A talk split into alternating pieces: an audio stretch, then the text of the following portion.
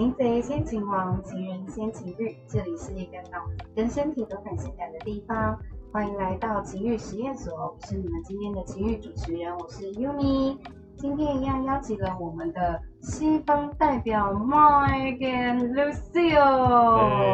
哎，为什么？为什么我是西方代表？Hello，你因为我觉得你们的那个思想是很 free 的啊。我的意思不是贬义词，我是觉得说你们的思考方面，我我很认同现代女生的开放性思考，就是给予对方空间，然后又不黏腻，然后又保有自己，我觉得是现代女性主义的一个优势。我我觉得做不到啊，很多女生你会一直黏男朋友吗？呃以前会，现在可能就不太会了。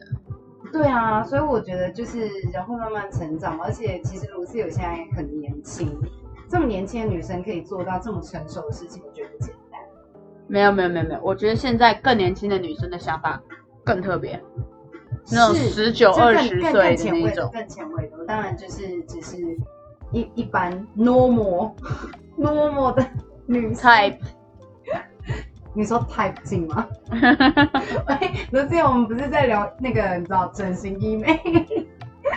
好，我们今天一样要聊聊，嗯，几个问题，就是信任感、开放式关系，西方人是不是真的都比较开放呢？面对约过会的女生，会主动提出确认关系这一样呃这类的词汇吗？看看西方人的 Mike 怎么说，还有台湾女性 Lucy。Hello Mike。Hello, happy to be here. Like American living in Taiwan for a couple years. Good, you're good. Hi, Lucio。嗨，刚刚已经讲了一轮了哈。我们刚刚已经大家又又又聊了一下，聊起来，聊起来。对啊，那 Lucio 你是怎么看的？如果你嗯约过几次会，你会希望这个男生就提出确认关系吗？我会怕，我讲真的，我会怕。可是你不是是因为喜欢而跟这个男的约会，我约会是指就是已经上了床哦。我可以你有去分开。你啊，哎、我以为你要说没有确认关系之前确认过眼神，什么都不算。不是啊，就算确认了眼神，那又怎么样？意思就是说，就是性跟爱是分开，肉体跟灵魂是不一样的。那个通往阴道的入口，并没有办法通往你心里的门。哦，对，你在讲的是张爱玲讲的那句话吗？我以为是老大说的。没没没没有，那个是，那个是那个是那时候我跟老大讲的。哦，怪我学识浅薄。没没没没没没，那时候我说，因为张爱玲有讲过一句话嘛，嗯，通往男人的心的通道是胃，通往女人心的道路是阴道。哎。对啊，那你怎么看？你说灵魂跟肉体可以分开，所以就是那要怎么样你才会想要确认关系呢？还是不需要，完全不需要？我觉得这真的要很，就是讲到我自身，因为我自己是一个很，我觉得我自己是一个很怪的人啊，就是我不太喜欢，就是那种一见面跟你确认过眼神，然后就确定你是我那个人。对对对对对，没有这回事，对对，你可以对这个人有一见钟情的好感，但没有办法一见钟情的在一起，我觉得，因为是我在老古板。不是啊，你有一见钟情的好感。一见钟情的好感，天雷勾动地火，干柴烈火的氛围，我有。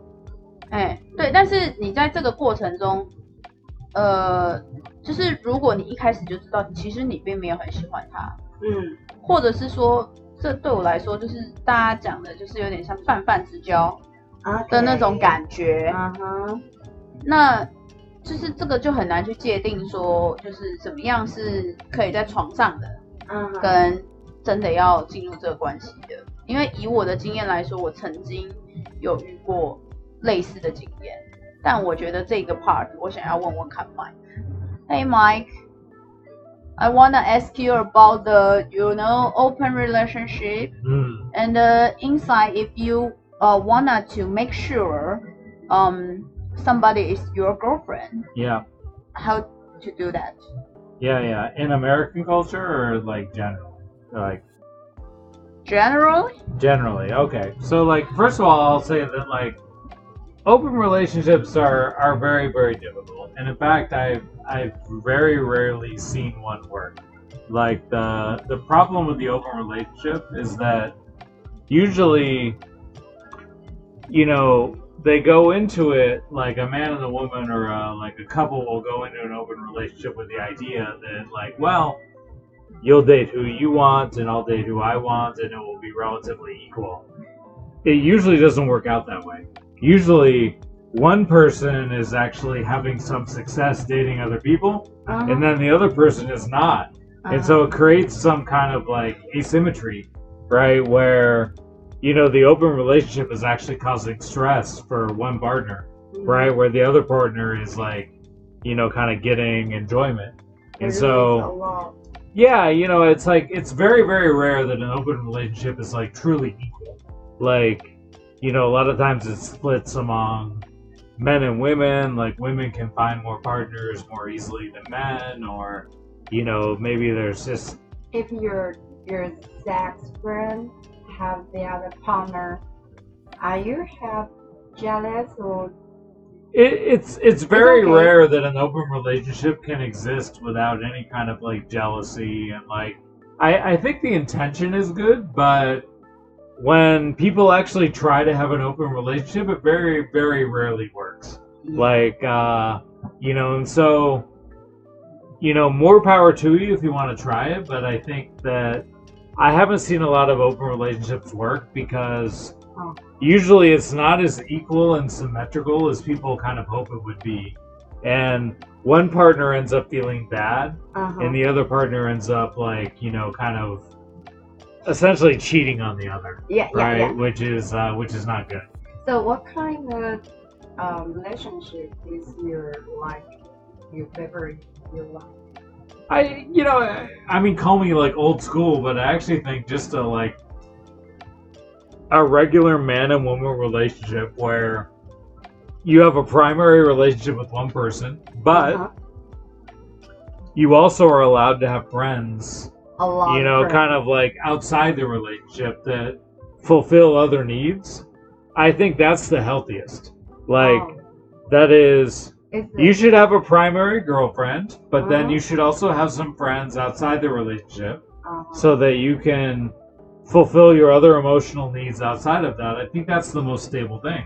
Do you say um, the outside friend is the sex friend or No, no, no. Usually not sex friend, right? I think sex complicates things, right? Like, if you're having sex with someone, your partner, and then you're having sex with someone else, that creates problems, right? And it's probably not worth it. Like, how good is that sex? It's like hi how, right? It's like Hi-how. it's hi how, right? It's like it's nice to have, right? But the problems it creates is huge, right? So you probably should just forget about it, right? Like, I do think that like there are emotional needs that people have where they need friends in order to fulfill their needs.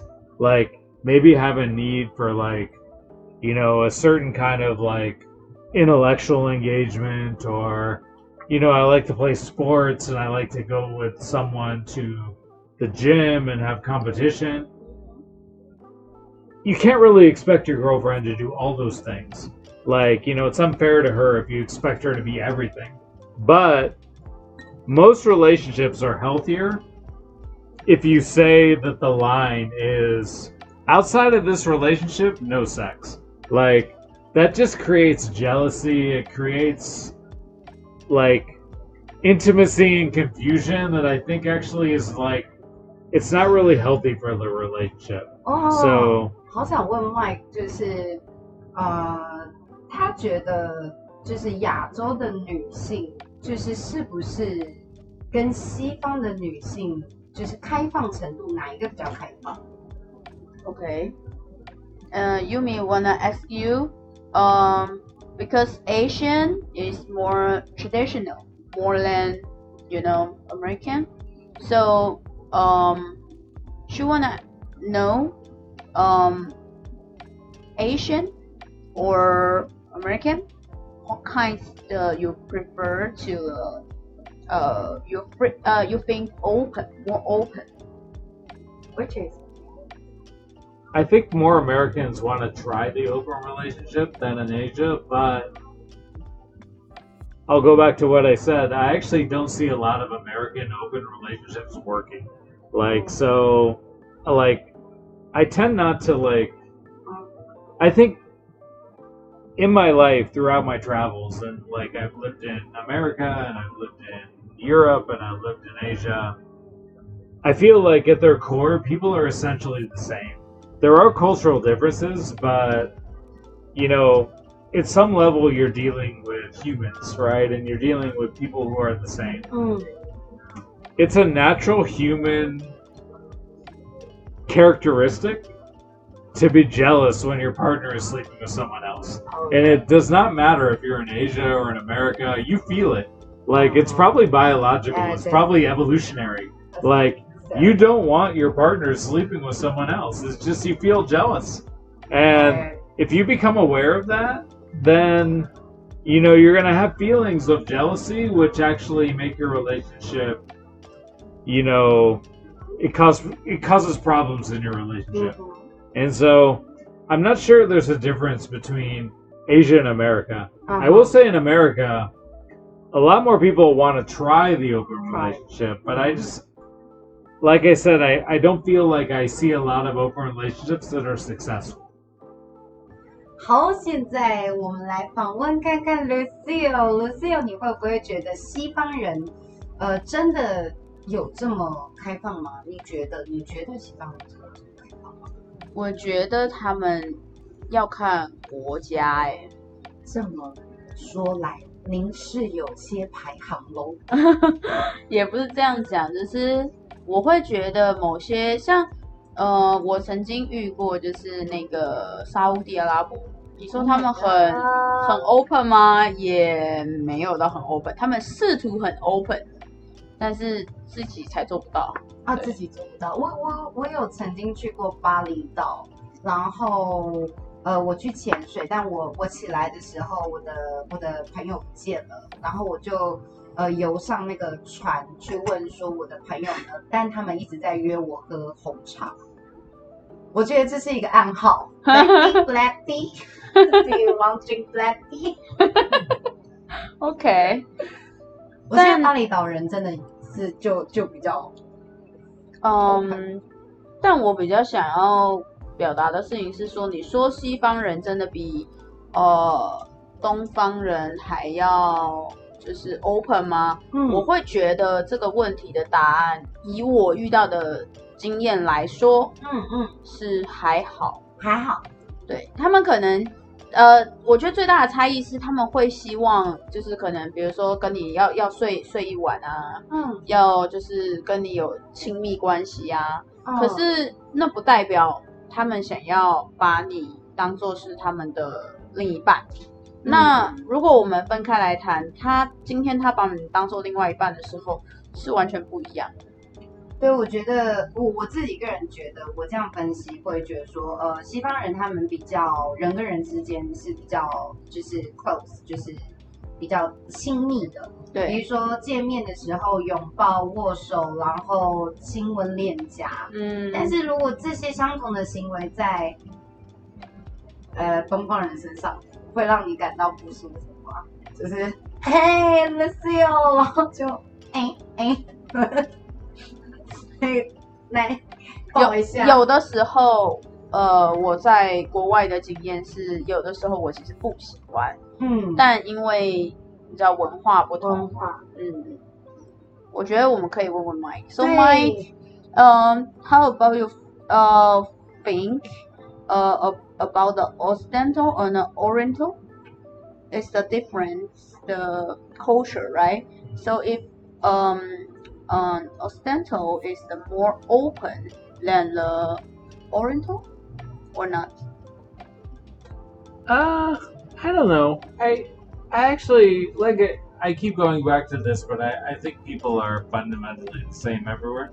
I think there are cultural norms about dating and you know sex before marriage and like you know the rituals you need to go through in order to become someone's boyfriend. Those are different, but you know, I, I actually am very hesitant to say that like you know this set of people are more closed and this set of people are more open. I think the individual differences in either of those cultures are more important than like the overall cultural difference. So I, I've met very open people in Asia and I've met very closed people in America, and I think it's more about the individual and less about the overall culture. So which one do you like? Like the mm, mm, if you girlfriend as you do you wanna be my boyfriend or we just uh, natural generally and uh, to be together? I, I will say that in Asia it's more clear. Like you tend you tend to know more clearly whether or not you're in a relationship or not. I think there's this thing in America where you go through this talking phase and uh-huh. then you're kind of talking and texting and you know maybe you go out, maybe even you have sex. It's like you're not really sure what the status is. Like you know, it's like is this my girlfriend or like you know are we exclusive and you don't really know. Whereas in my experience in Asia, you usually know, right? Like it's very clear. Like we're boyfriend and girlfriend, and you're not allowed to like see some other guy. We're exclusive. It's like more clear, and so I actually prefer the clarity. I think the the like unclear situation is difficult for everybody, and I think if you wanted to say that there's any kind of cultural difference at all, it's definitely easier to get into an unclear situation in America than it is to get into an unclear situation in Asia. 嗯 So 所以我觉得这样子讲下来，其实 我觉得大家都，嗯，我觉得一个是表现出来的，嗯一个是心态的嗯，东西不太一样。这时候我想要请观众们在下方帮我们留个言，到底大家觉得，嗯，西方人是不是呃，大家对于女性哈、亚洲女性对于西方人的这样子的热情，是不是接受度都比较高？然后是不是都会觉得说，其实哦，其实也还好，可以接受。下方帮我们留言、点赞、关注、分享，谢谢大家，谢谢 Mike，谢谢 Lucille。谢谢，下次见，拜拜。谢谢，拜拜。